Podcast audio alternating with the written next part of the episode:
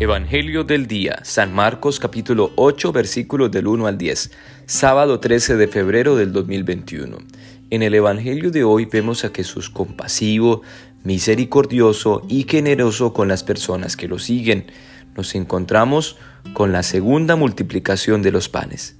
Pareciera que los discípulos tuvieran un corazón cerrado, incrédulo y además con poca memoria.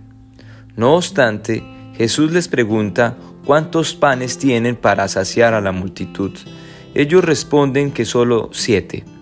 Jesús hace alcanzar y sobra. Habían unas cuatro mil personas.